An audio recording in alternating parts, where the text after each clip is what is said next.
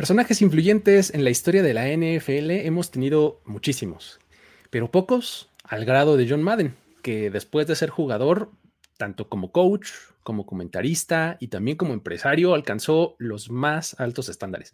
Eh, tras su partida, hoy vamos a hablar de su impacto en diferentes áreas de lo que concierne al fútbol y la NFL.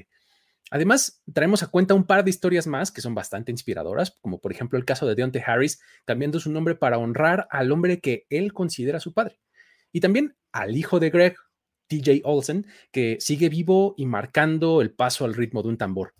Y además, pues por supuesto que tendremos la clásica sección de historias que nos desconciertan, en la que vamos a actualizar la situación de Cole Beasley y su postura con respecto a las vacunas y a los protocolos COVID de la liga. Eh, además vamos a hablar de Joe Burrow y las declaraciones después de su partido histórico y finalmente vamos a mencionar el calor de las bancas del Washington Football Team. Todo esto aquí en historias de NFL para decir wow, relatos y anécdotas de los protagonistas de la liga. La NFL es un universo de narrativa, testimonio, ocurrencia y memorias que nunca, dejan de sorprender. Y todas las reunimos aquí. Historias de NFL para decir wow, wow, wow, wow, wow, wow, wow. Con Luis Obregón y Miguel Ángeles es. Saludos amigos, bienvenidos. Ya estamos eh, listos para comenzar a contar estas buenas historias que traemos el día de hoy. Eh, mi nombre es Luis Obregón y estoy acompañado de Miguel Ángeles. Es, ¿Cómo estás, mi querido Mike? Bien, bien, bien. Pues la verdad, este, todavía de vacaciones, aprovechando un poquito estos días de descanso. Y pues la verdad, listo para un programa que, si de por sí estaba bueno, ahora que tenemos que aparte agregar la historia de John Madden, pues se pone todavía más interesante este, este programa. Efectivamente, fíjate, eh, eh, feliz coincidencia, ¿no? Porque eh, nuestro programa normalmente sale los martes a las 6 de la tarde, 6.30 de la tarde, y pues más o menos a esa hora, justamente, el día de ayer fue cuando nos enteramos del fallecimiento de John Madden. Entonces, el haberlo movido el programa a, estas horas, nos dio chance de, meter un poquito de datos, historia y pues plática en general de, de John Madden, ¿no? Porque pues es un personaje que, como lo mencionaba en el intro, pues es influyentísimo. O sea, eh, creo que la NFL sin John Madden no, no habría alcanzado eh, ciertos este, estándares o ciertos eh, niveles de conocimiento a nivel cultura pop que tiene hoy día, ¿no? Entonces, este, creo que vale la pena. Vamos a empezar con un, poquito de, pues como de semblanza, ¿no? de, algunos este, datitos ahí que, que, son interesantes sobre él. Y luego nos vamos a la plática, ¿no? Ahí, ahí entre los dos, ahí vamos campechaneando cómo, este, cómo, cómo estuvo su impacto, ¿no? Porque, pues bueno, tenemos que empezar eh, por decir que pues, él nació en 1936 en Austin, Minnesota, ¿no?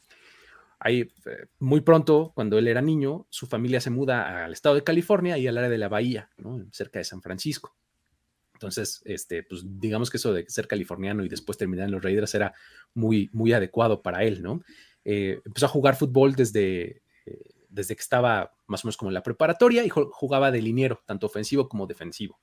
¿no? Y luego, cuando sale de la preparatoria, recibe una beca para la Universidad de Oregon. Entonces, llega a Oregon y sufre una lesión en la rodilla.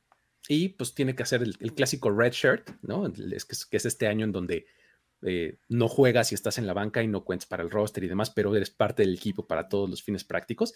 Este, y pues ah, después de eso, eh, dado que no podía eh, jugar, pues se transfiere y se pasa a, otra universidad que se llama California Polytechnic State University. ¿no?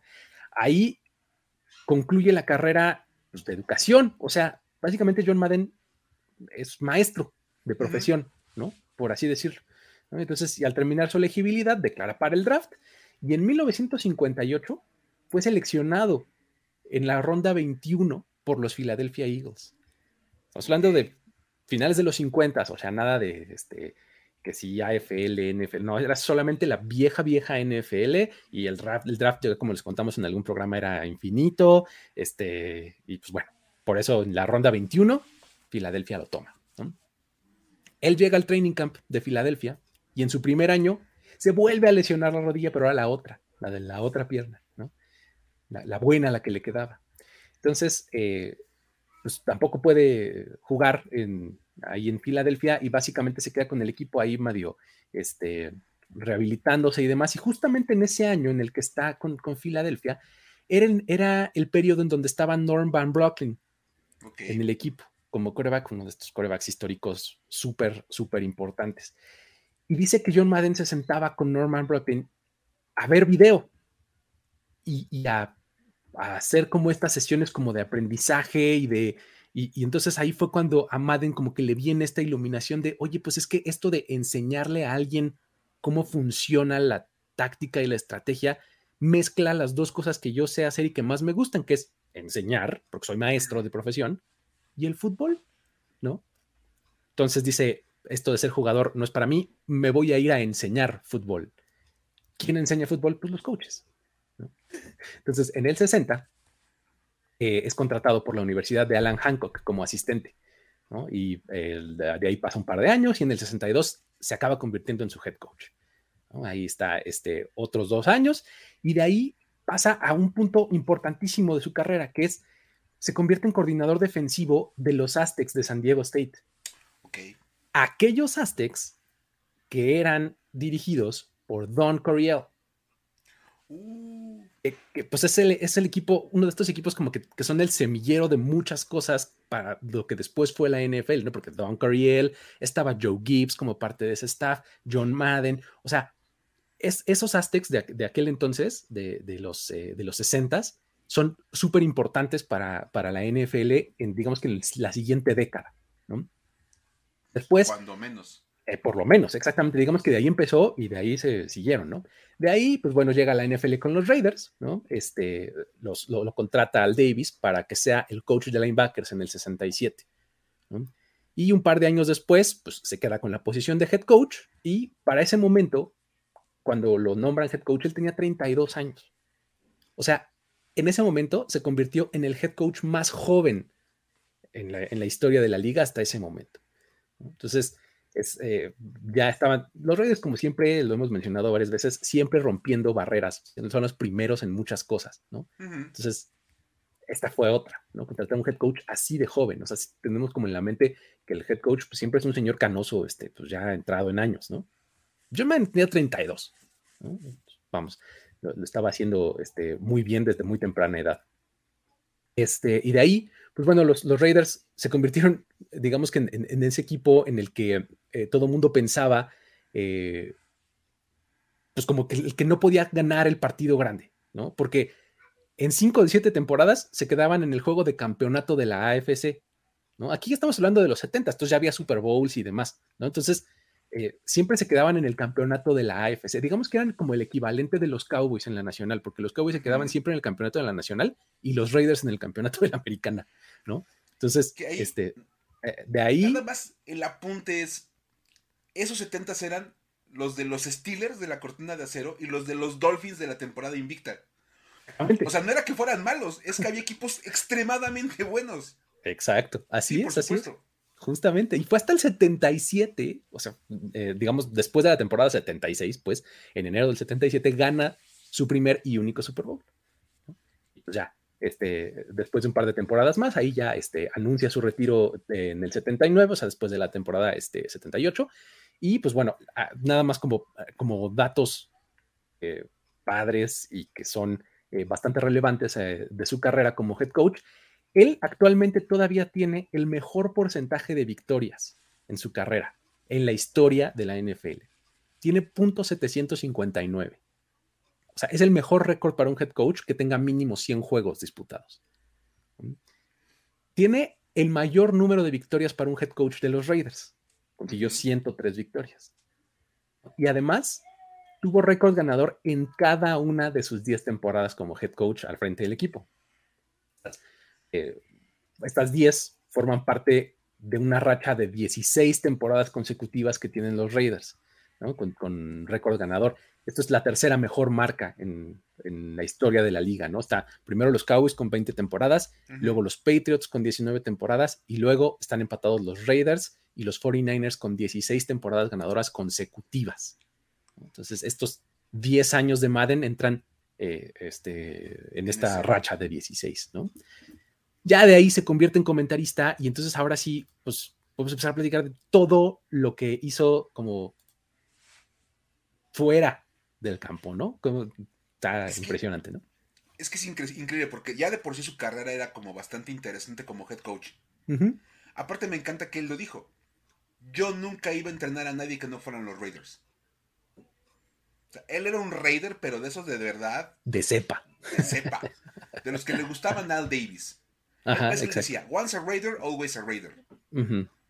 Y John Madden lo tomó, pero al pie de la letra. Y bueno, después de eso, se vuelve analista de televisión y creo que vuelve como, pasa de ser una leyenda del campo a ser una leyenda de la comunicación en el tema deportivo. Se vuelve un ícono, pero un ícono total de la, de la transmisión. Trabajó desde el 79 hasta el 2008, narrando partidos. 30 años, básicamente, ¿no? trabajó en todas las cadenas importantes de los Estados Unidos, en las cuatro grandes. CBS, NBC, ABC y Fox. Para todos. De hecho, obviamente su sustancia más larga fue en, el, fue en CBS, donde se formó la dupla esa, pero icónica, con Pat Summerall. Sí, pues es como uno lo recuerda mal, ¿no? Con Pat Summerall. Por supuesto. De verdad era una, dupla que, pues, cuando empezaba uno a escuchar partidos de fútbol americano en inglés, era como la más notoria de, de todas las que había. Sí, sí, sí. La de Madden y, y Summerall. Luego, este, cuando se une a Fox en el 94, tenía un contrato más grande que el de cualquier jugador del NFL en ese momento. es buenísima. Sí, sí. O sea, era tal grado de celebridad que ganaba más que cualquier jugador. O sea, le pagaban más por platicar del deporte que a cualquier jugador por jugarlo. Exacto. Sí, sí, sí. Lo cual pues, también es bastante interesante. Y ya en 2005 se une a ABC para ser comentarista del Monday Night Football, donde hace dupla con Al Michaels, que a lo mejor los que son, más recientes es lo donde lo puedan llegar a ubicar. Sí, ya con Al Michaels. Con Al Michaels, que también era una muy buena dupla, la verdad. sí, Michaels con, Madden. Que fueron los últimos años de la carrera de, John Madden y fue bastante, bastante bien divertida. Este, de hecho, me acuerdo, se comentaba mucho el tema de cómo le daba miedo volar en avión. Sí, Utilizaba su camión para ir de lugar a lugar. Lo cual también fue hasta como parte de esa misma este, aura que tenía John Madden. El Madden Boss. Y luego hasta. Me acuerdo que daban como el jugador de la semana.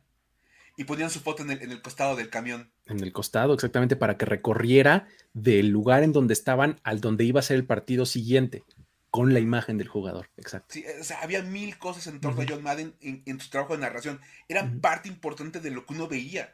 No era nada más como el cuate que daba las, opiniones, porque aparte era el, de, que daba el comentario de color. Sí, por el analista. Y bueno, este, después se va a. Después de tres años en, el Monday Night, se va al Sunday Night.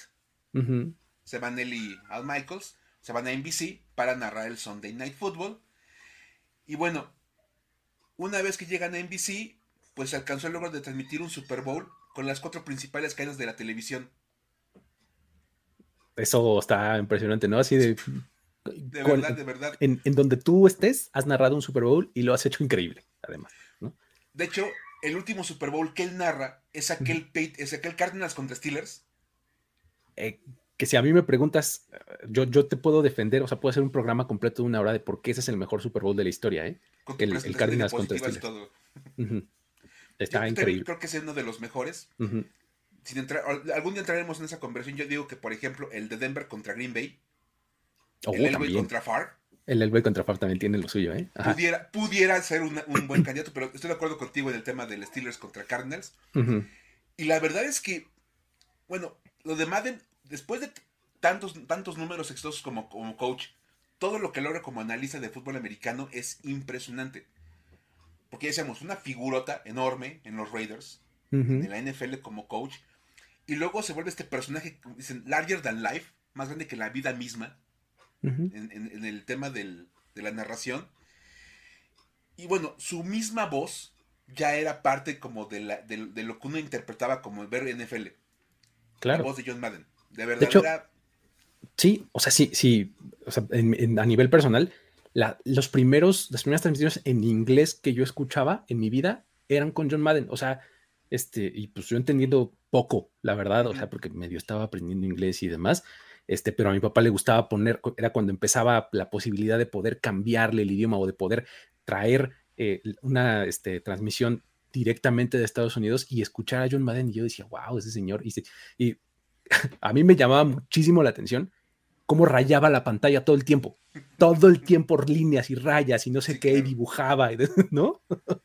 Sí, por supuesto, porque aparte era, parte de su personalidad. Han estado compartiendo ahora mucho el video de cuando estaba hablando de la cabeza de Nate Newton, que le salía el vaporcito. le salía vaporcito, sí. Y cómo le pinta el circulito y le pinta las rayitas. Mira, así sale el vapor. Y es que eso es muy de maestro. ¿A poco no? O sea, detienes tu pizarrón y empiezas a, garabatear, ¿no? Y a decir, miren, y así, y no sé qué, y tanto. Y entonces te vas para acá. O sea, desde una jugada hasta el vapor de Nate Newton o la barba de Troy Aikman, o no. lo, único, que le faltaba eran los pulmones de colores. Exacto, eso sí, porque nada más tenía amarillo, ¿no? Sí, nada más, pero, o sea, ya sabemos que los buenos matos aparte ocupan de pulmones de todos los colores. Nada más ocupaba el amarillo porque era el que le daban. Pero si le hubieran dado más colores en, opción, no, hombre. Hubiera sido un arcoíris esa pantalla cada, cada partido. Sí. Y bueno, todo el carisma de Madden tiene un montón de cosas este, que fueron parte de la narración. Por ejemplo, ya decías el, tema de rayado de pantalla. El Thanksgiving con el pavo de seis piernas. Es que eso lo hacía casi cada año. casi cada año, así de hablar del pavo de seis piernas, ¿no? Así de, we have a turkey here, here's a leg, here's a... O sea, contaba una, dos, tres, cuatro, cinco, seis piernas. Estos pavos son cada vez más grandes y por eso necesitan más piernas. Es que eran esas cosas que de verdad eran parte de la, de la tradición y del el ver el fútbol americano en esas épocas. Y bueno, además, este, esto es una cosa que era también muy de él. Este acuñar las, este, estas expresiones onomatopéyicas. El pum. Doink. Pow. No, here comes the block by Nate Newton. Pow. No, así. you can see the ball hitting the, the goalpost. Doink. Doink, exacto. El, famosísimo doink que hoy empleamos todo el tiempo para cuando la patada pega en el poste, lo acuñó Madden, ¿no? Él fue el primero que dijo doink. Doink. y ahora este, que incluso se acordarán la de Cody Parkey de los Bears, el double doink. El double doink, exactamente. El double doink, o sea, uno lo dice como la cosa más normal del mundo, el double doink. Pum, pum, o sea, doink, doink, pum, para afuera. Todo eso de hacer ese pum, pam, eso lo hacía Madden para narrar los partidos y antes nadie lo hacía. Exacto. Él, le metió, él le metió esos efectos de sonido a la narración, si lo quieren ver así. Exacto. Y bueno, luego viene, curiosamente, una cosa que tal vez lo hizo todavía más grande aún a John Madden. El videojuego. Exacto. Sí, pues lo que pasa es que eh, era un personaje como tan grande y un icono tan importante, este, que ya estaba, ya había saltado del mundo del deporte y las transmisiones a ser un icono este, popular, ¿no? Entonces, EA Sports este, pues, se le acerca y dice, oye, pues estamos haciendo un videojuego y pues queremos hacerlo, pues más o menos sencillón, un, juego en donde 7 contra 7, pues porque la capacidad de procesamiento del, Atari, pues es para lo que da, ¿no? este, 7 contra 7 y pues más o menos sencillo, quisiéramos que nos ayudaras. Y John Madden dijo, va, me voy a involucrar, pero con mis condiciones. ¿Cuáles son mis condiciones? Tiene que ser 11 contra 11. Nada de 7, ¿eso qué? ¿No? O sea, vamos a hacerlo real. Si lo vamos a hacer, lo vamos a hacer bien. Tiene que ser 11 contra 11. Y además, tenemos que tener un playbook. Aquí está un playbook, ¿no? Hace no sé cuántos años. hace no sé cuántos años, pero aquí está el playbook para que lo cargues y la gente pueda tener un playbook de NFL en su video, ¿no? O sea, básicamente el hecho de que, de que el videojuego Madden hoy día sea pues el referente, pero que se haya, eh, que haya tenido el nivel de realismo que empezó a tener desde siempre, se le debe justamente a John Madden, ¿no? O sea, no por nada le, acabaron poniendo su nombre y se su imagen, ¿no? Sí, y es que esa es la cosa más interesante. Cuentan los de EA Sports, la gente que creó el Madden, que cuando lo buscaron nada más querían que él pusiera como su nombre, o sea, que él hiciera el famoso endorsement. Que se llamara el John Madden Football. Y ya pensamos que nada más iba a firmar que se diera el derecho por usar su nombre. Y si iba a su casa. Sí, por una lanita y, listo. La verdad es, este, dijo, no, yo quiero ver cómo lo van a hacer y qué va a hacer. Es que le dicen, la computadora no va a alcanzar a procesar 11 contra 11. Entonces, si no lo van a lograr, yo no quiero participar. Gracias, pero ahorita no, ¿no? Y por eso la elaboración del, primer Madden tomó casi cuatro años. en un juego se desarrolla en año y medio. El Madden tardó cuatro años en desarrollarse porque no encontraban la manera de poner a 11 contra 11 y que todo funcionara. Sí. Y dicen los que conocen la historia de John Madden y el videojuego, que él, la verdad, lo que él, que él siempre, siempre como que presumió de su juego, del, del, juego que él patrocinaba, es que era una herramienta educativa para que la gente aprendiera de fútbol americano. Aprendías a leer jugadas, aprendías como a ver las formaciones.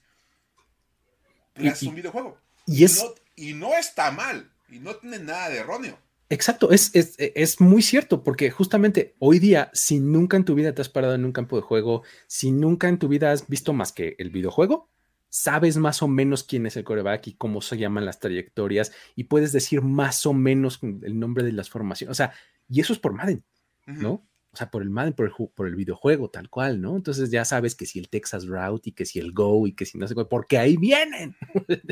el Hail Mary, o sea, el Four Verticals, ¿no? El Draw. El Draw, exactamente. Todo ese tipo de cosas pues, las aprendiste por el Madden si nunca has estado en un campo de juego, si nunca has eh, visto más allá de eso, ¿no? Por supuesto, y, de verdad es una cosa que acabó siendo un asunto pues, enorme, es un videojuego vendidísimo, cada año sale una nueva edición. Y fue un juego muy adelantado a su época por lo que se hacía en un principio. Ahora, bueno, ya se puede replicar básicamente todo lo que pasa en el partido, pero los inicios fueron bien interesantes y Madden siempre estuvo como muy este metido. Ve como dicen por acá, los special teams, sí es cierto también. ¿Por qué la gente sabe qué son los special teams? Porque el del Madden estaban. O sea, de verdad. Entonces, es más, mucha gente cuando analiza los trades, te dicen, es que en el Madden no te lo hubieran aceptado. Exactamente. En el Madden no te lo hubieran aceptado. En el Madden no te lo hubieran aceptado. O sea, de verdad, o sea, este. Hay mil cosas con ese juego que son parte de, lo que Madden hace. Y bueno, Luis, tienes que hablar también de la otra parte, de lo que hizo a nivel de, pues, como de show business, ¿no? Sí, porque, pues, insisto, su personaje era ya tan grande, pues, John Madden era un personaje tan grande que, pues, ya, pues, lo querían en todos lados, ¿no? Entonces, hizo un montón de comerciales y de campañas publicitarias y de endorsements y demás que eran mucho más sencillos que el del videojuego. Pero aparte, apareció en varias películas, ¿no? las que más recordamos, creo yo, son tres. ¿no? La primera es When the Game Stands Tall, esta, película este, donde hablan de la preparatoria de La Salle. Este, ahí sale al principio con un, cameo leve. También salen The Replacements, gran película de, de fútbol ahí también tiene ahí su, participación y su cameo. Pero creo que la mejor y la más memorable es la de Little Giants, ¿no? Porque además es, o sea, es, pues, obviamente sale as himself, pero como que sí le dan un pequeño papelito de Madden haciendo lo que Madden hacía, ¿no? o sea, en su autobús van al Hall of Fame, porque además Little Giants se, se desarrolla en un pueblo en Ohio, ¿no? Claro, claro. Entonces van, dicen, no es que íbamos al Hall of Fame, pero pues nos perdimos y no sé qué. Entonces saca su mapa y empieza a rayarlo, ¿no? Así, tomamos esta carretera y no sé qué, dimos vuelta tal, y de repente, ¡pum! Estábamos aquí. ¿No? Sí, por supuesto. O sea, era, John Madden hablando, literalmente, como si narrara un partido. Y luego, el niño este que diseñaba las jugadas le enseña una que estaba planeando. Él la revisa y dice, oye, puede funcionar. Y la jugada es The Annexation of Puerto Rico. Exactamente. I call it the annexation of Puerto Rico. y lo mejor de todo es que el año pasado en el Thanksgiving, Ron Rivera mandó The Annexation of Puerto Rico en, el partido. Washington la hizo. Sí, sí, sí. o sea, de verdad, y, e incluso cuando John Madden se despide de los niños, que se suben todas las leyendas al camión, él les dice, un consejo para el partido, échenle ganas, manténgase juntos. Nada más recuerden que en mi equipo había gente que nadie más quería. Y se mantuvieron como una familia, jugaron juntos y ganaron el Super Bowl. Ese mensaje, a final de cuentas, es parte también de lo que John Madden era, ese, ese coach que también como que arropó el concepto de los Raiders. De ese los montón, Misfits. Ese montón de inadaptados. Ajá. Y los hizo campeones. Y, y- y- y- ese, ese mensaje se pasa a los niños de Little Giants. Ujú. les dice, había tipos en mi equipo que nadie más quería. Tal cual. Y ahí está. O sea, de verdad, es una, este, una gran, gran referencia a la de John Madden en los Little Giants. Es su mejor película, por decirlo así. Sí, sí, sí, creo que sí. Pero bueno, este, creo que nos la podríamos pasar aquí toda una hora más platicando de, de Madden, este, porque así de importante es, eh, la verdad, o sea, sí es este, eh, creo que en una sola persona, ¿no? Empaquetas todo. Jugador, coach, personalidad, comentarista, eh, legado, un montón de cosas. La verdad es que sí es un personaje muy, muy, muy importante para, para la NFL, ¿no? Pero bueno, Sí, la verdad es que, híjole, es, es, una, es una figura que de verdad no entenderías la NFL actual sin John Madden. sí, De sí, verdad. sí, sí. Di- Lo dijo este incluso apenas, creo que fue al Michael, dijo, muchos, muchos analistas trataron de copiar lo que John Madden hacía en las narraciones. O sea, Claro. fue, fue una escuela para los narradores. Fue, una- fue el icono de, de los videojuegos después.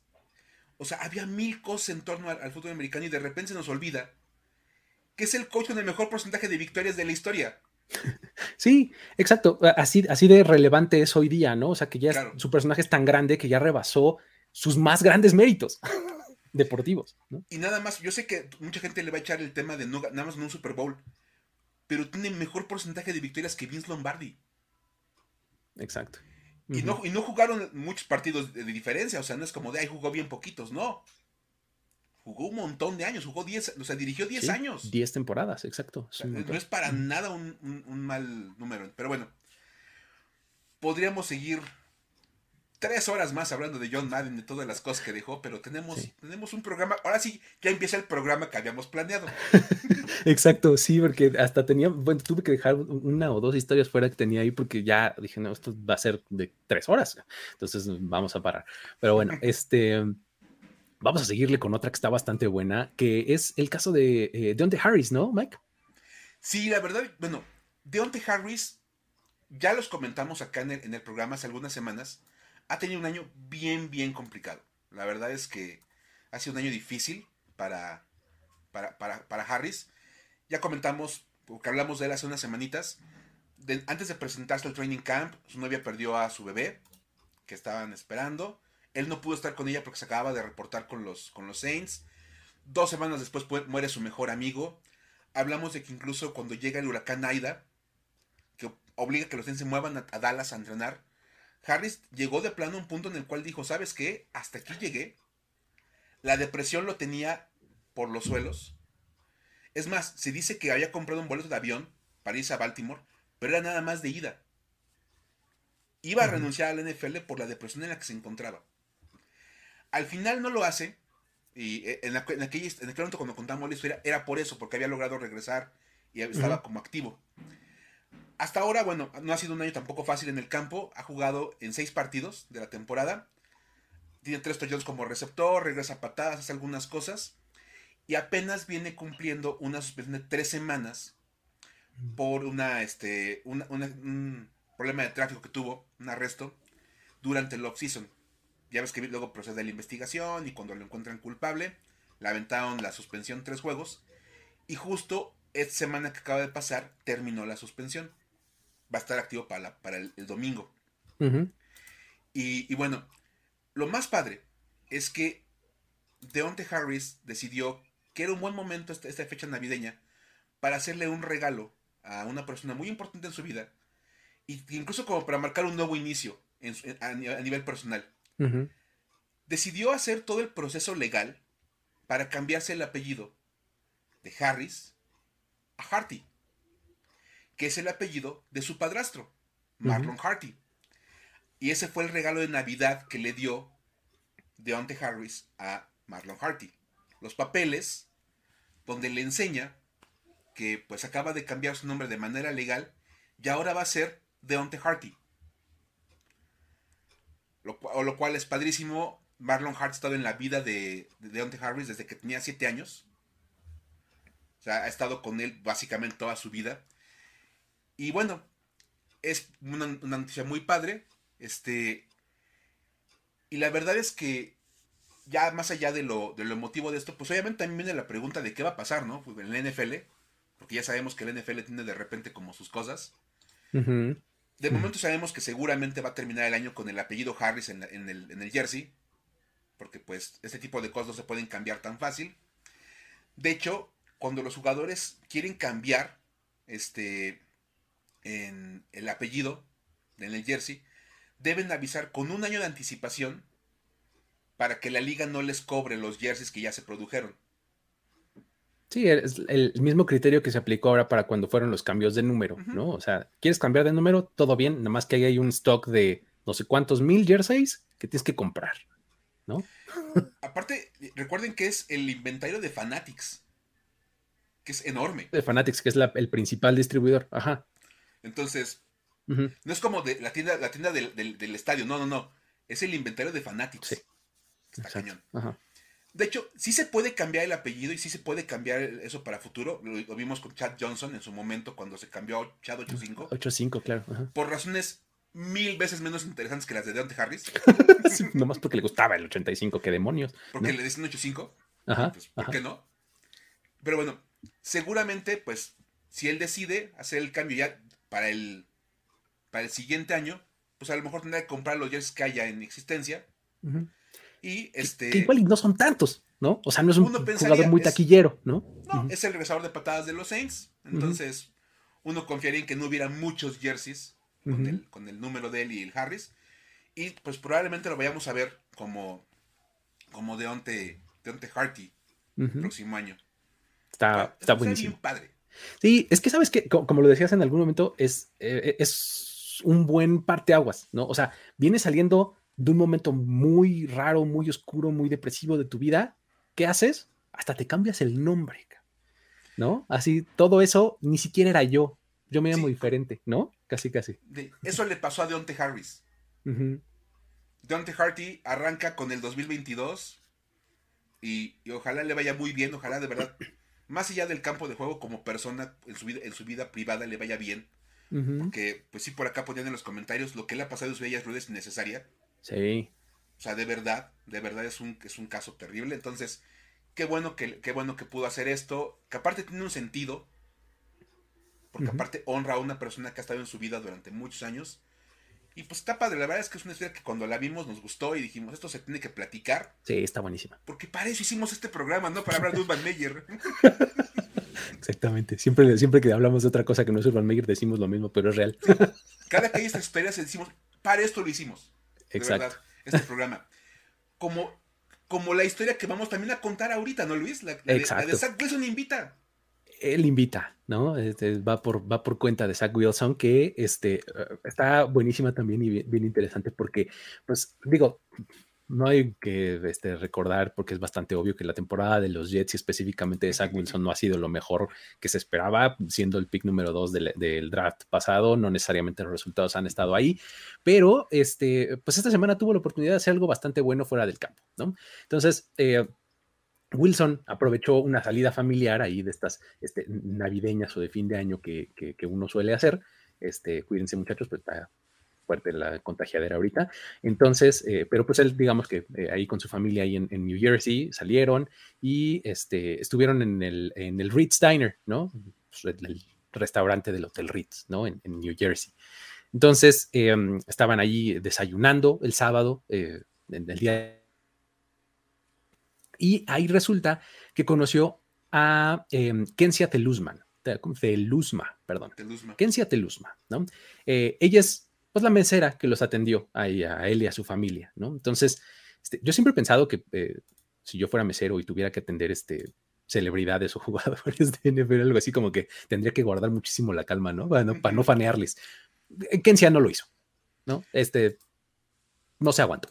No, porque aparte, si ven el video, Zach Wilson va con el gorrito de, los Jets. Sí, claro. Los cortos tejidos navideños. Y ella, más que, más que fanear porque, porque era Zach Wilson y ella fuera fan de los Jets, empezó a fanear porque su hijo es fan de los Jets. Exacto. Y ella estaba trabajando en 25 de diciembre en la mañana. O sea, imagínate nada más también como la estación familiar, ¿no? Tener que chambearle el 25 de diciembre en la mañana porque pues el dinero no siempre está disponible. Dejó a su hijo pequeñito en la casa, pues como de, pues, sorry, ¿no? Disculpa, acá te quedas. y te encuentras con el jugador del equipo al que tu hijo le va. Pues, eh, y no el jugador cualquiera, el quarterback nuevo, este, novato, que es la sensación, ¿no? Exacto. Y literal, ella hace una videollamada con su hijo para que viera que estaba Zach Wilson donde ella estaba trabajando. sí. Que, la verdad, sí, eso dices, está padrísimo porque, pues, buena onda, o sea, era un, momento como para poder hacer algo por el niño, se ve la cara del niño saludando a, a Zach Wilson, y Zach Wilson con su, con, su, con, su hot cake. Ah, hola, ¿cómo estás? Este, eh, hola, queriéndole dar el bocado, ¿no? sí, estaba con toda su familia y todo, este. Pero lo mejor de todo es cómo lo toma Zach Wilson. Ajá. Porque también hay, hay jugadores y, celebridades que se ponen en su plan de, ay, estoy desayunando, déjame en paz y no me molesten y por favor, casi, casi cábeme de mesero. Y Zach Wilson no, lo toma totalmente del otro lado. Es como de, qué padre, oye, qué gusto, saluda al niño. Y después fue de, oye, van a ir al partido, a ver si mañana, para ver. Y ya, no, pues. ¿De dónde? O sea, si estoy trabajando en 25 de diciembre, el dinero no anda, no, anda muy libre, eh, la verdad. Exacto. y Zach Wilson le dice, ¿sabes qué? Yo tengo dos boletos para entrar a ver a los Jets. Te los regalo a ti para que tú lleves a tu, a tu hijo a ver el partido. Listo. Aquí tengo el video para que veamos un poquito de, cómo fue. vamos a ponerlo. I'm taking a picture for you. And his autograph. Oh my God. I cannot. now you can see. He's a gentleman like crazy, like you know, some the boys. I have three boys, like I said. He's a my other son is a giant. They make fun of him. They'll be fighting in the house, and always something going on in my house. Oh my god! Can you hear him? You, you see him? Oh my God, he's so happy. Thank you. Thank you. You do? Yes. I have two tickets. I'm lying, stop. I swear. Yeah.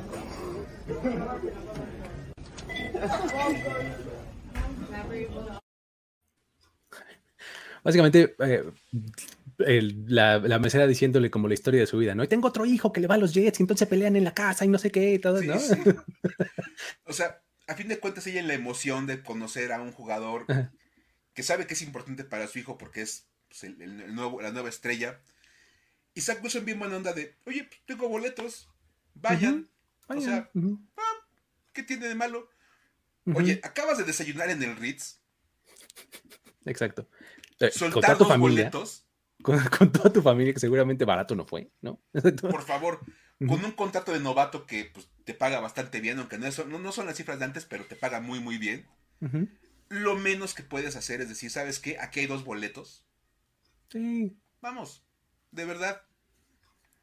Y, y lo mejor es la reacción de la mamá cuando empieza a llorar así y no se contiene y abraza a Zach Wilson. Y luego después de eso todavía se pone a brincar y le, vuelve a hablar a su hijo y demás. Sí, o sea, es, esas cosas que de verdad te hacen sentir bien por el hecho de que pasan y de verdad, este, la verdad es que es una cosa bastante, bastante, este, buena onda. Nada más ponen por acá, este, Fecha Goyan, intentó ser boletos para ir como la novia de Jordan Love. Ay, bueno. No, pero bueno, hasta esos lo hubieran agradecido. La verdad es que yo creo que si en ese caso dices, oye, poder entrar al estadio cuando a lo mejor, capaz que era el primer partido al que el niño iba. Seguramente, yo no sé, pero seguramente, ¿no? Y lo padre es que aquí Zach Wilson logró, además de que, bueno, ganaran los Jets el domingo, aseguró un fan de por vida para los Jets. Sí, para los Jets y para él. O sea, seguramente si eh, Wilson se va a otro equipo va a decir, no, hombre, ya, yo me voy con él. voy a Zach Wilson, por supuesto. ¿no? sí, la verdad es que bien padre. Y en ese partido, aparte, hubo otra historia. Es así de campo, ¿no, Luis? Sí, es así del de, campo, eh, en donde Lawrence contra Wilson se enfrentaron en, un duelo entre el 1 contra el 2, rankings y demás, sino porque pues fueron el pick número 1 y el pick número 2 del el draft de la NFL en 2021. ¿no? Así es. Es, una cosa que no es tan común, ¿no? O sea, no, no, no es este eh, como tan frecuente que se dé esto, ¿no? Porque realmente este, esto ha pasado cuatro veces hasta el momento, ¿no? Contando la, la del domingo, son cuatro veces. Y también hay que entender, no es normal que se tomen dos corebacks seguidos, uno y dos. Entonces, este, la verdad es que dices, es raro que se den el dos elecciones consecutivas, la 1 y la 2 con corebacks, y todavía más complicado que se encuentren en la temporada regular. En la temporada de novatos, además, ¿no? Así, en su primer año, exacto, sí. Porque, pues, sí, eso siempre lleva como sus cosas de calendario y todo. Lo más interesante de esto es que de las cuatro veces, en tres ha ganado el equipo de la selección número dos. ok. Entonces, la verdad es que es una cosa bastante, bastante divertida. Vamos a hacer una breve, un breve recuerdo de las tres ocasiones anteriores, porque pues. Venga todo el mundo leyó seguramente el tweet durante, las, durante ese domingo de es la cuarta vez. Bueno, aquí les tenemos nombres y partidos y todo, o sea. Claro, claro, claro. Un poquito más allá del tweet. Investigación, para decir wow, no para. El primer duelo fue en 1993, cuando Drew Bledsoe y Rick Miter, que venció de las elecciones 1 y 2 de ese draft, se encontraron, marcando la primera vez que esto sucedía en la historia. Ese partido fue en la semana 3, cuando los Seahawks de Miter visitaron a los Patriots de Bledsoe. Uh completó este 12 de 16 pases para 117 yardas con un touchdown de intercepción. Números muy Rick Miter de toda su carrera. Exacto, ajá. Y Drew Bledsoe, también un poquito más en Drew Bledsoe, 20 de 44 para 238 yardas, ya más números más de quarterback. Sí, Drew Bledsoe, sí. Gunslinger desde antes, ¿no? Desde, el primer, desde la primera temporada. Un touchdown, dos intercepciones. ¿Ok? Y Seattle ganó el partido 17-14. El 2 le ganó al, equipo del 2 le ganó al equipo del 1. ¿no? Luego vino, cinco años después, el segundo duelo de estos. Cuando los Colts de Peyton Manning se encontraron con los Chargers de Ryan Leaf. Exacto. Ese juego fue en la semana 5. Los Colts llegaban 0-4 y los Chargers llegaban 2-2 ganaron los Colts. Ande. ¿Por qué? ¿Por qué no? Porque iba, iba 0-4, pero esta fue mi primera victoria. de hecho, Peyton Manning eh, lanzó un pase de touchdown para Marshall Falk. Ándale, cuando Marshall Falk estaba en los Colts. Claro. Tomaron ventaja de 11-0 porque aparte convirtieron de dos puntos. No me preguntes por qué.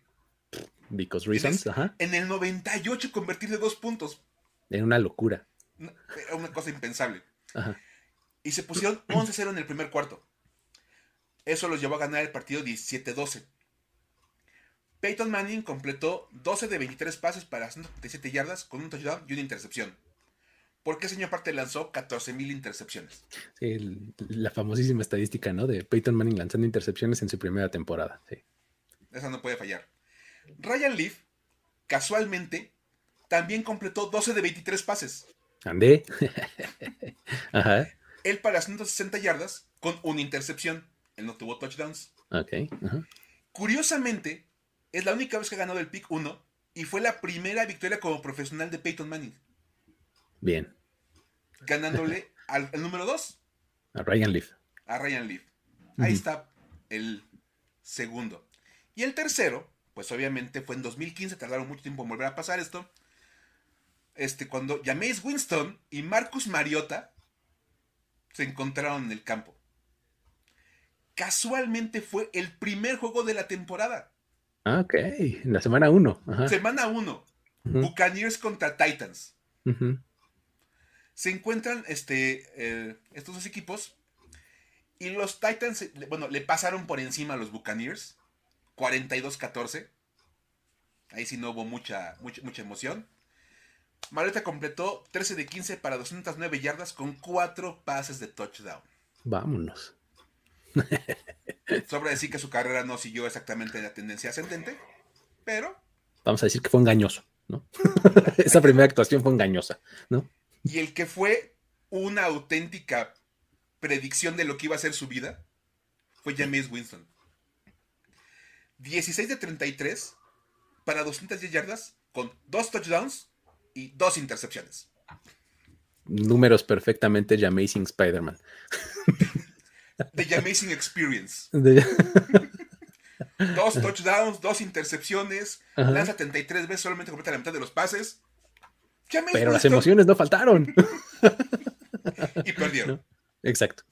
Sí, sí, tal cual, una, una este, eh, predicción de lo que iba a venir en el resto de Desde el primer partido de su carrera dejó ver quién iba a ser James Winston. Exacto. Hay que reconocerle eso, la verdad. Y bueno, ya sabemos que esta semana pues jugaron Lawrence contra Zach Wilson. Ahí fue el, cuarto partido. Volvieron a ganar el pick número 2. Wilson completó 14 de 22 para 102 yardas con un touchdown. Además de que sumó 91 yardas por la vía terrestre. con esa escapada, ¿no? De 60 Oye, pero la escapada esa, todo el mundo habla de, de, la escapada de Wilson. No, el desastroso tacleo de los, de los, de los Jaguars. Sí, Pensaron, o sea, estaban jugando tochito y luego estaban jugando fútbol americano. Fue espantoso. Este, y bueno, Lawrence completó 26-79 para 280 yardas. Números, pues muy Trevor Lawrence también. Yardas y mucha producción, pero nada de touchdowns. Sin touchdowns, exacto. Porque no notan ni de broma. Trevor Lawrence está terrible el asunto. Y bueno, ganaron los, los Jets y con esto ya va 3-1 en favor de los números 2 contra los números 1. ¿Sí? Y bueno, acá el comentario que hace Silvia Moreno, Silvia Moreno Ángel eh, de Borro contra Chase Young. Acá hablamos de coreback 1 contra coreback 2. Sí, exacto. Sí, sí. En, su momento también, eh, cuando se dio el Burrow contra Chase Young, también lo platicamos en, el, programa en el que venía, pero acá hablamos de coreback contra coreback, exacto. Sí, que sea coreback 1 en el coreback en el 2 y que se encuentren en el año novato. Es como, es como todavía más pulida la estadística. Pero pues, sí, ya sabes que ya saben que eh, nos encanta este y a la NFL también le encanta partir las estadísticas de la manera más conveniente para sacar una historia y nosotros estamos aquí para rescatar. Aparte, ¿de qué otra manera vendías el Jaguars contra Jets? Oye, acabó estando entretenido, que es lo peor. Estuvo mil veces mejor que el Eagles contra Giants, eso se los puedo asegurar. Seguro. Pero mil veces. Este, ahora, pues, regresando a las historias padres, porque esta semana hubo historias muy padres. Parece que de veras, pues, como que el fin de año nos estaba favoreciendo. ¿Qué tal la de TJ Olsen, mi estimado Luis? Es buenísima porque, este, pues además es una historia que se ha ido como que cocinando a fuego lento, por así decirlo, en términos narrativos, ¿no? Porque ah, pues es una historia que empezó pues desde que nació TJ Olsen, ¿no? Que es el, hijo de, este, de Greg Olsen, eh, ex Tyrant de Carolina, de Chicago, etcétera, y hoy gran comentarista de televisión regresando a, ese punto. Este Greg Olsen se está convirtiendo en uno de mis favoritos. De hecho, habría que hablar en algún momento de, esta nueva generación de, analistas, donde no, todo esto ni Romo, que es muy bueno. Sí, está muy o el mismo Mark Sánchez tiene dos, tres. a ser bastante divertidos. Tiene dos, tres cosas buenas, sí. Mientras no lo pongas a ver los partidos de los Eagles, porque se super emociona y se enoja si le marcan castigo a los Eagles. Fuera de eso, todo, todo está bien con Mark Sánchez. Pero regresemos a Greg Olsen. Ah, bueno, resulta que eh, eh, la vida de TJ Olsen, que pues, no, ha sido nada sencilla, ¿no? Porque pues, él nació en 2012 y nació con un problema. Él este, eh, tiene un, problema en el corazón que hace que no bombee la suficiente sangre. Entonces, esto hizo que pues, la, aquella temporada de, este, de 2012 para Greg Olsen fuera muy complicada y demás. Este, se vio bastante nublada, ¿no? Por algo que pues en realidad valía mucho más la pena, ¿no? Que era pues su hijo y su estado de salud. Desde entonces empezó a entrar en una serie de cirugías y tratamientos y demás que TJ Olsen necesitaba, ¿no? Era algo que tenían que hacer y que si no funcionaba de entrada, los iba a tener que llevar a una instancia en la que iba a necesitar un trasplante de corazón. Entonces, eh, esto se dio además, pues como en el mismo periodo en el que los jugadores de los Panthers tenían la tradición de vestirse de superhéroes e ir a visitar a los hospitales en el, pediátrico, ¿no? eh, eh, obviamente, pues ese año fue mucho más especial porque era la primera vez que el hijo de uno de ellos estaba como un paciente, además. Entonces lo seguían haciendo y pues obviamente le ponían un extra, ¿no? Porque pues, oye, pues es el hijo de Greg Olsen. Entonces, después de múltiples cirugías ahí, pues que, que, tuvieron que hacerse, como ya se los decía, este, se anunció que PJ Olsen ya estaba bien, ¿no? Que, bueno, que iba a estar bien, ¿no? Que ya todo iba en orden y demás. Y este, esto llevó a, que Cara, su esposa, y Greg Olsen fundaran una, eh, una institución que se llama eh, The Hardest Yard, ¿no? O sea, como haciendo este juego de palabras como de The Hardest, como la yarda más difícil, ¿no? En vez de ponerle hard, le pusieron heart, de corazón. Este, pues que es una organización que ayuda a familias que no tienen recursos, ¿no? Para, este, para enfrentar los padecimientos de los niños, eh, eh, como enfermedades como, tal como la que tiene TJ, ¿no? Entonces, pasó el tiempo, estamos hablando de 2012, ¿no? Eh, cuando empezó, ocho años de edad ya tenía TJ cuando se anunció que efectivamente iba a necesitar un trasplante de corazón. Realmente, pues todas las operaciones que tuvo fueron exitosas y demás, pero no alcanzaron todavía a, curarlo por completo y pues tenían que hacerle un, trasplante, ¿no? Y pues resulta que este año, tras algunos años de, pues, relativa salud, o sea que estuvo más o menos bien, eh, se dio a conocer que, sí, sí le iba a necesitar y sería el trasplante, pues ya digamos que de manera pues, definitiva y demás, ¿no? Y entonces en junio se encuentra el donador, porque pues ya sabemos que no es una cosa así de, ah, pues órale, pásele y aquí está. Pues no, hay que encontrar el match y hay que, o un montón de cosas para que esto suceda. Y resulta que en junio se logra. Encuentran al donador para TJ y se puede hacer el trasplante, ¿no? Después de la operación, pues sale con éxito y sale todo muy bien. Después de la, operación, Greg Olsen publica un video eh, de TJ ya recuperándose ahí en la cama, ahí como todavía medio anestesiado y demás, diciendo, ay, muchísimas gracias por el apoyo y demás, este, padrísimo, ¿no? O sea que cuando lo vi no podía yo casi que aguantar las lágrimas. De por sí no hace falta mucho, pero, estuvo, e, e, estuvo bastante emocional, ¿no? Y resulta que como para como para cerrar y para poner así esto, una cosa ya especial, este fin de semana, la familia ya vive como un, un momento bien padre, ¿no? Porque eh, tanto Greg como toda su familia, pues su esposa, eh, su hijo y demás, fueron invitados por los Panthers, por los Carolina Panthers, para que TJ fuera el que le pega al tambor, que esta ceremonia que hacen los, eh, los, eh, los Panthers siempre antes de cada juego, que es el Keep Pounding Drum, ¿no? Este, siempre hay algún invitado, ha estado Steph Curry, ha estado como celebridades ahí ah, pegándole al tambor, es como sonar el cuerno en los Vikings, o sea, estos, pisar la bandera del número 2 en Seattle. Exactamente, estos rituales que hay en, cada equipo en los Panthers es pegarle al tambor que dice keep pounding, ¿no? Entonces, pues resulta que, eligieron a TJ para hacer esto, ¿no? Eh, es padrísimo porque además es súper representativo y tiene un montón de capas, ¿no? O sea, porque uno este, puede marcar el ritmo con el tambor, pues, y eso se puede equiparar con el ritmo del corazón, del latido del corazón, ¿no? Entonces sigue latiendo, síguele pegando, sigue, o sea, eh, es una cosa padrísima, ¿no? Este, simbólica y muy, muy especial, ¿no?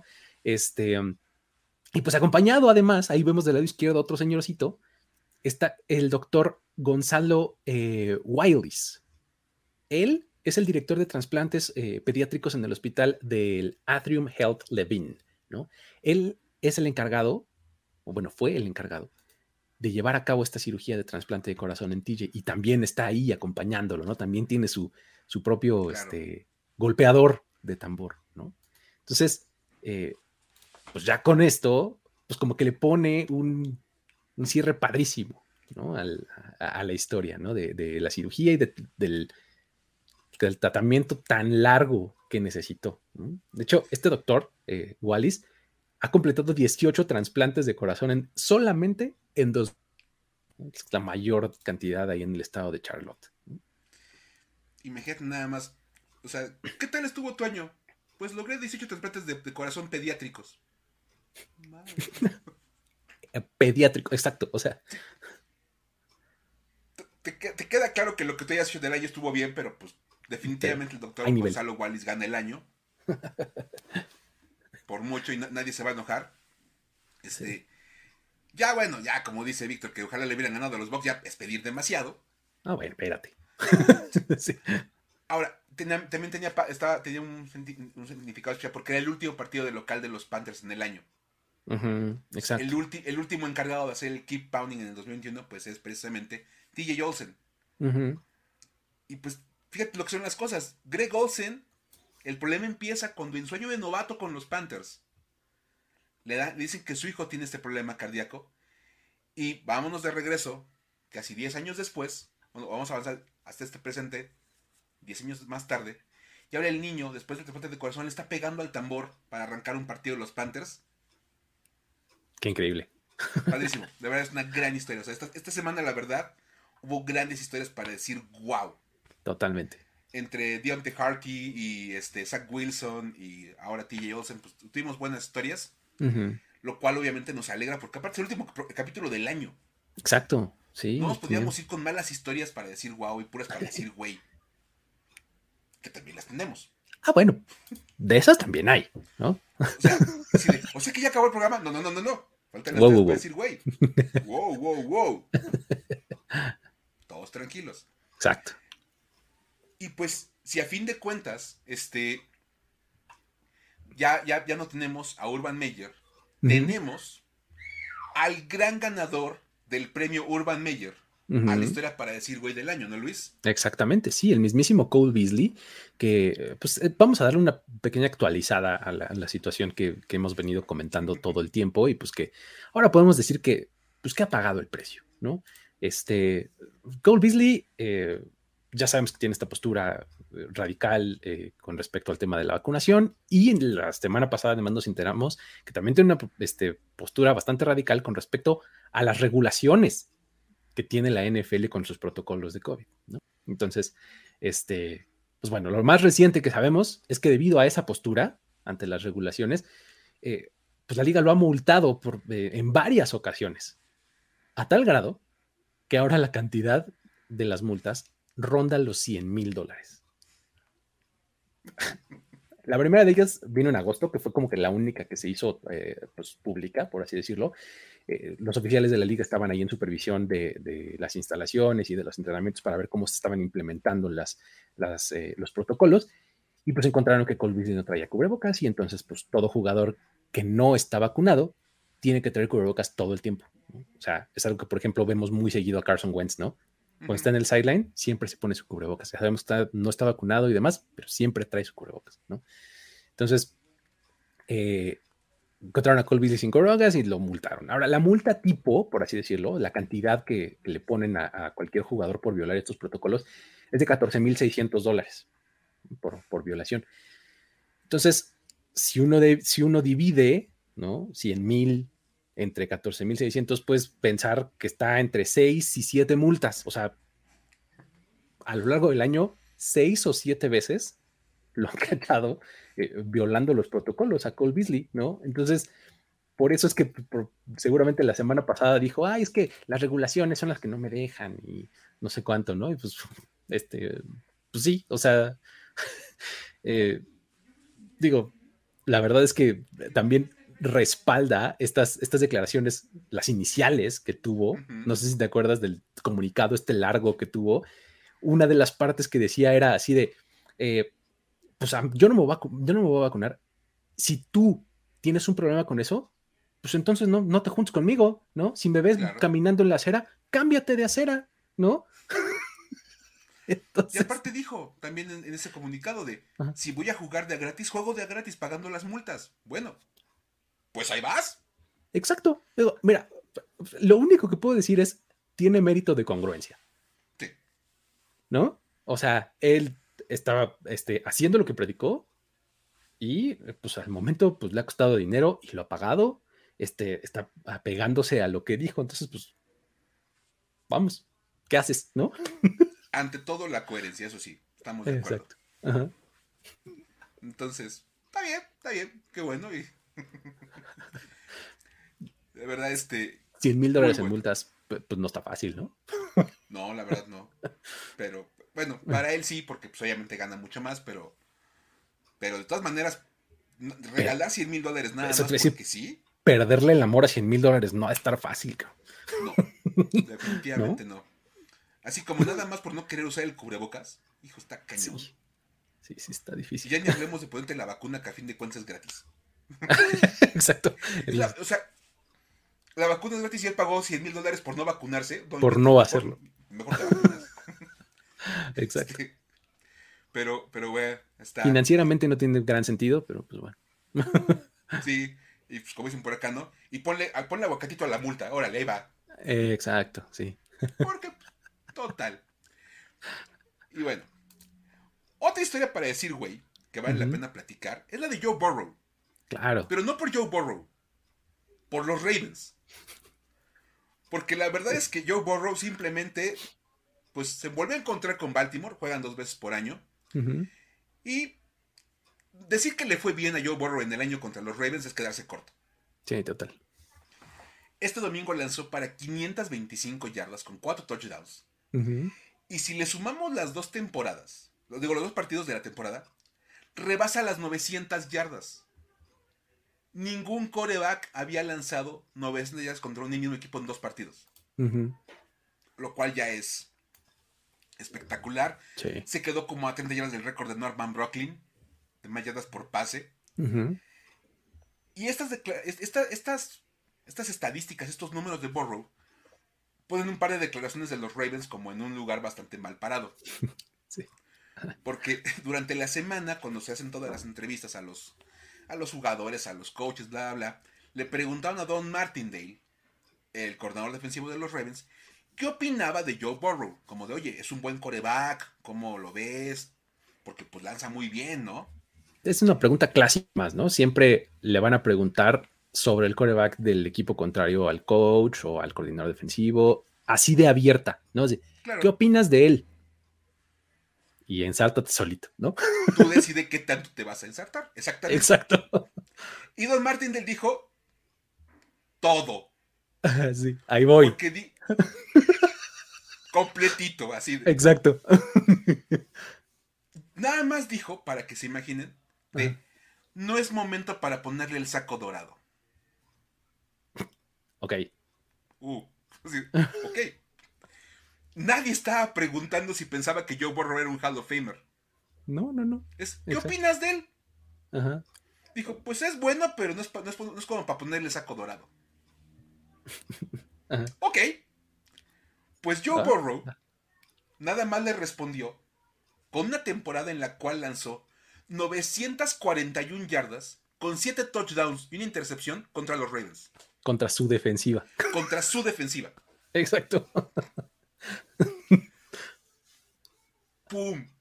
O sea, de verdad, simplemente, este, pues, lo destrozó. Sí. Este, y luego vino John Harbaugh.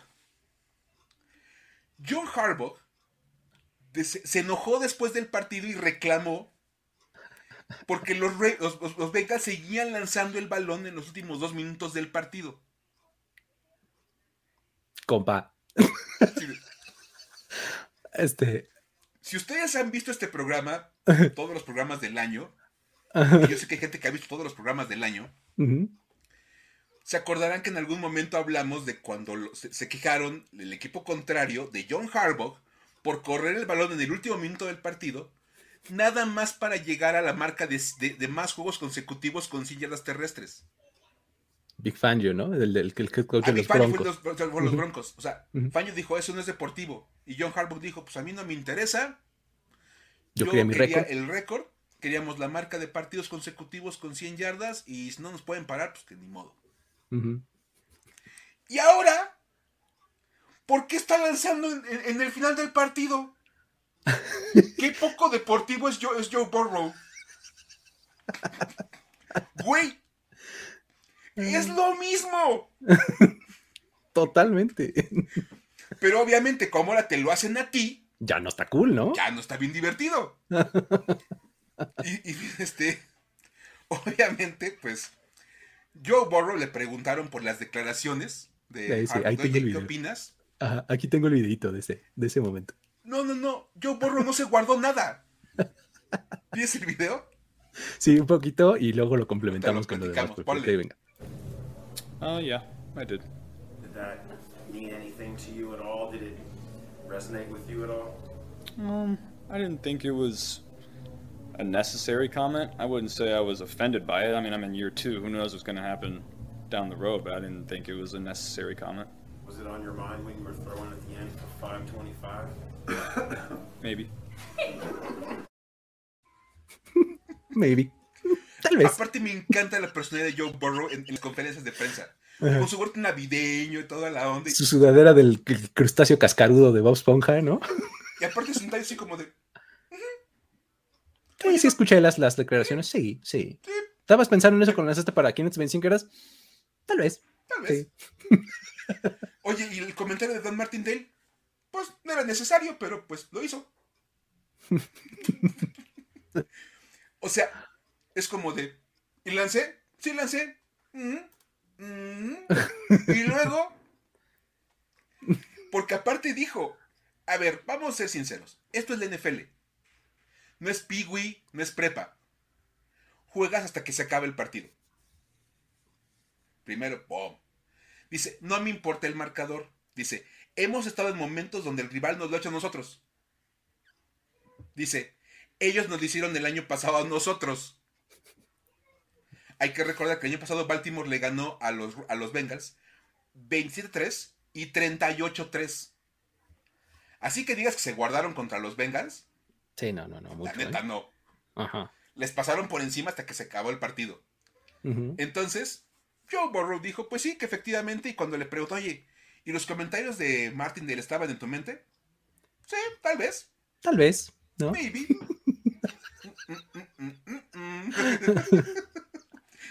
La onda, o sea, de verdad.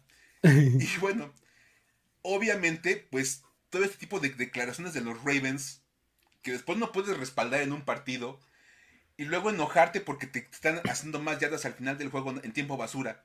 Cuando tú lo hacías hace unas semanas, pues es la razón por la cual decimos a los Ravens. Sí, sí, Por favor, ¿no? O sea, en buen plan, o sea, si ya lo hiciste tú, ahora aguántate cuando te lo hagan a ti. Pues sí, totalmente. Tan fácil. Sí, sí.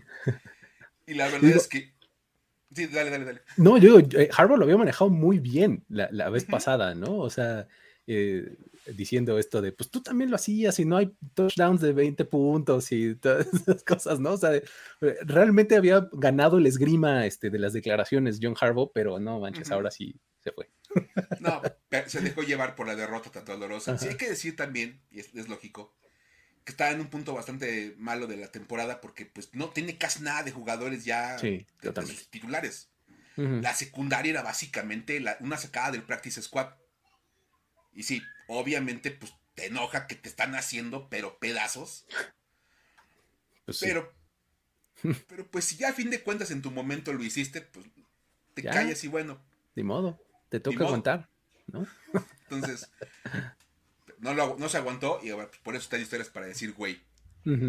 Como también tenemos que hablar, evidentemente, pues de la banca caliente. Totalmente. Sí, sí, sí.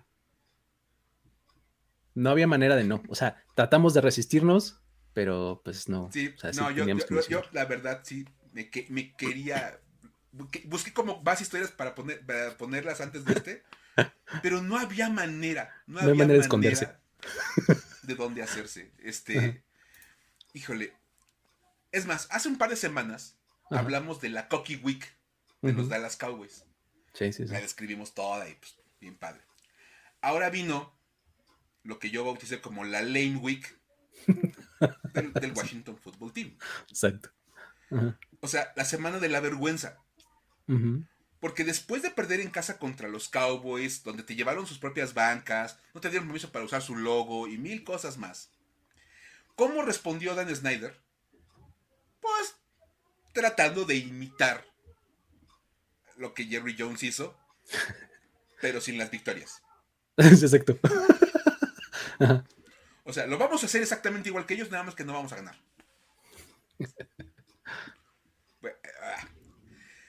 Washington anunció antes del partido contra Filadelfia, que fue el martes, ¿te acuerdas que hubo ese cambio? Que iban a llevar sus propias bancas que consiguieron con la misma empresa que hizo la de los Cowboys, aparte, Ajá, ajá. para los últimos tres partidos de visita del equipo. El partido en Filadelfia, el partido en Dallas de esta semana y el partido contra los Giants de la semana 18. Entonces, ok, dices, pues no es una buena idea, pero si vas y le ganas a los Eagles, pues no sales tan mal parado. Perdieron con los Eagles. Ajá. Llegaron al partido 6-7, todavía estaban en chance de meterse a playoff en Washington. Filadelfia pues les empezó a pasar por encima por tierra. Ya saben que los Eagles andan corriendo bastante bien el balón. Y pues básicamente Washington pierde su primer partido con las bancas especiales. Que además son, o sea, exactamente iguales. O sea, básicamente le hablaron al mismo proveedor y le dijeron, quiero las mismas, nomás que en vez de que digan Dallas Cowboys, quiero que digan Washington. Y ya. El mismo modelo, tal cual. Así, ¿cuál te pidió él? Ese. Yo también quiero ese. Tal cual, así. Tal cual, igual. Cámbiale lo azul por este guinda y listo, ¿no? Ya lo hicimos. y luego vino el Sunday Night Football. Destrucción total. Lo que yo les pueda decir de ese partido, bueno, ya lo vieron, Ajá. ya me han llegado comentarios, tweets, mensajes. Yo sé, yo sé, yo sé lo que pasó. Yo lo vi, dos cuartos. Luego decidí parar la masacre. Luego me puse a escribir la columna que pongo los lunes en primero y diez y nada más Ajá. veía el marcador, esperando que no subiera mucho más. Ajá. Y bueno, empezaron, o sea, pues llegaron, pusieron sus bancas, así ya sabes, en el, en el, en el, en el, en el, en el John Mahal, y fueron barridos de manera descomunal por los Cowboys. El partido a 21-0 en el primer cuarto, y el momento más prendido del Washington Football Team en ese partido fue cuando Jonathan Allen y Darron Payne, los tackles defensivos estrellas del equipo, se hicieron de palabras en la banca. Y Darron Payne le empezó a pegar con los dedos en la sien a Jonathan Allen. Y Jonathan Allen se paró, lanzó el puñetazo, que bueno, si Darron Payne no se mueve, hubiera acabado de. Injury Reserve Sí. en ese momento. Si ven el video, le tira el golpe perfectamente bien tirado. Ajá. ¡Fum! Pero nomás hace tantito para un lado. No se ha movido Darron Payne. Y en ese momento, pues hubiera caído y. Así de, coño, estamos un tackle defensivo nuevo. Oye, oye, no sé si viste el video de, de Annie Agner de esta semana que después que Ah, no lo he dice, visto. ah, dice, ah, ok, Washington, entonces no nada más fallas tacleadas, también fallas puñetazos. O sea, dicen, qué bueno por el equipo, porque la verdad, pues hubiera sido un, un lesionado más. Y por fuego amigo. Exacto. Porque, bueno, en fin. Entonces, esto, bueno, definitivamente le cambió el sentido a la idea de tener bancas calientitas. Exacto. La banca se puso muy caliente, pero pues Por la, no, no por las no razones correctas. porque estuvieran con calefacción, no, porque ya estaban ahí, agarrándose a pleito. Ahora, con todo esto, el Washington Football Team está 0 y 2 en partidos en que llevan sus propias bancas. Sí. Y el marcador combinado de esos dos juegos es de 83-31 en contra. Entonces, este, pues, vamos a ver qué deciden hacer con la última semana, porque ahorita van a jugar otra vez en casa, sus bancas son sus bancas, pero falta el partido de la semana 18. Habían prometido llevar las bancas a Nueva York para el partido contra los Giants. Ujú. Si yo soy Dan Snyder, si yo soy el Washington Football Team, las entierro. Las desaparezco. Jerry Jones aventó un comentario ayer, por cierto, buenísimo, que dijo, no quieren hacer nada con ellas, que nos las dejen. Aquí se las guardamos y cuando vuelvan a venir se las volvemos a poner. Porque nos fue de maravilla con sus bancas. Exactamente. Sí. Acá las guardamos. Mira, espacio tenemos dos, tres, así que no se preocupen por eso. O sea, imagínate que tú quererte poner así en tu plan de ponerte así igual que ellos. Ahora terminó con herramienta para los Cowboys. No, déjenlas, aquí, aquí se las guardamos. tranquilos. Cuando vengan otras a jugar, aquí se las vamos a poner. Para que vean que aquí este, somos grandes anfitriones, ¿no? Nos va re bien cuando se ponen sus bancas ustedes. Entonces, bueno, ahí están, este. Esperemos que no la saquen. Yo espero que Washington ya olvide el tema de las bancas. Que se enfoquen en jugar dos partidos más. Porque, y que todo quede en una semanita para decir, güey. Porque fue una semana para decir, güey, una después de la otra. Totalmente. Este. Vamos a, vamos a esperar a ver qué pasa, pero pues ahí está, ahí está la tercera historia para decir, güey, del, día y la última. Así la última del año. Así es, con eso este, cerramos el show. 2021 eh, de programas. Por supuesto que estamos aquí la próxima semana y ya saben que nosotros este, no nos vamos, pero eh, pues sí, es, el último programa de, 2021. Muchísimas gracias por haber estado por acá eh, en este show y en, todos los que, los que van en este año, ¿no? Les mandamos un gran abrazo, una gran felicitación, deseándoles lo mejor. Y pues no se despeguen porque ya saben que hoy es miércoles y hay un chorro de cosas aquí en el canal de Primero y Diez. Este, mm, un ratito más, yo creo como en una hora o algo así, viene de review con las noticias. Luego vienen eh, los Power Rankings aquí con el buen Mike. Y en la noche tenemos Playbook, ¿sale? Entonces, con todo eso vamos a continuar ya viendo este, hacia la semana 17, eh, que es, la penúltima de la NFL en 2021. Con eso, Mike, muchísimas gracias por haber estado por acá. No, pásenla bien, sigan con los programas de, de primero y diez el día de hoy. Yo los espero en el Power Ranking ya para que tengan programas hoy y mañana se ponen a preparar la cena de año nuevo. Ya mañana empiezan. Hoy, programas NFL, por favor. Ya mañana vemos lo de la cena. Cuídense muchísimo, este, está los contagios a todo lo que dan, entonces este, tengan todas las precauciones y este, pues con eso nos despedimos. Muchísimas gracias y nos vemos la próxima. Esto fue Historias de NFL para decir wow, wow, wow, wow, wow, wow, Los relatos y anécdotas de los protagonistas de la liga directo a tus oídos. Con Luis Obregón y Miguel Ángeles E. Voz en off, Antonio Sempe. Una producción de primero y diez.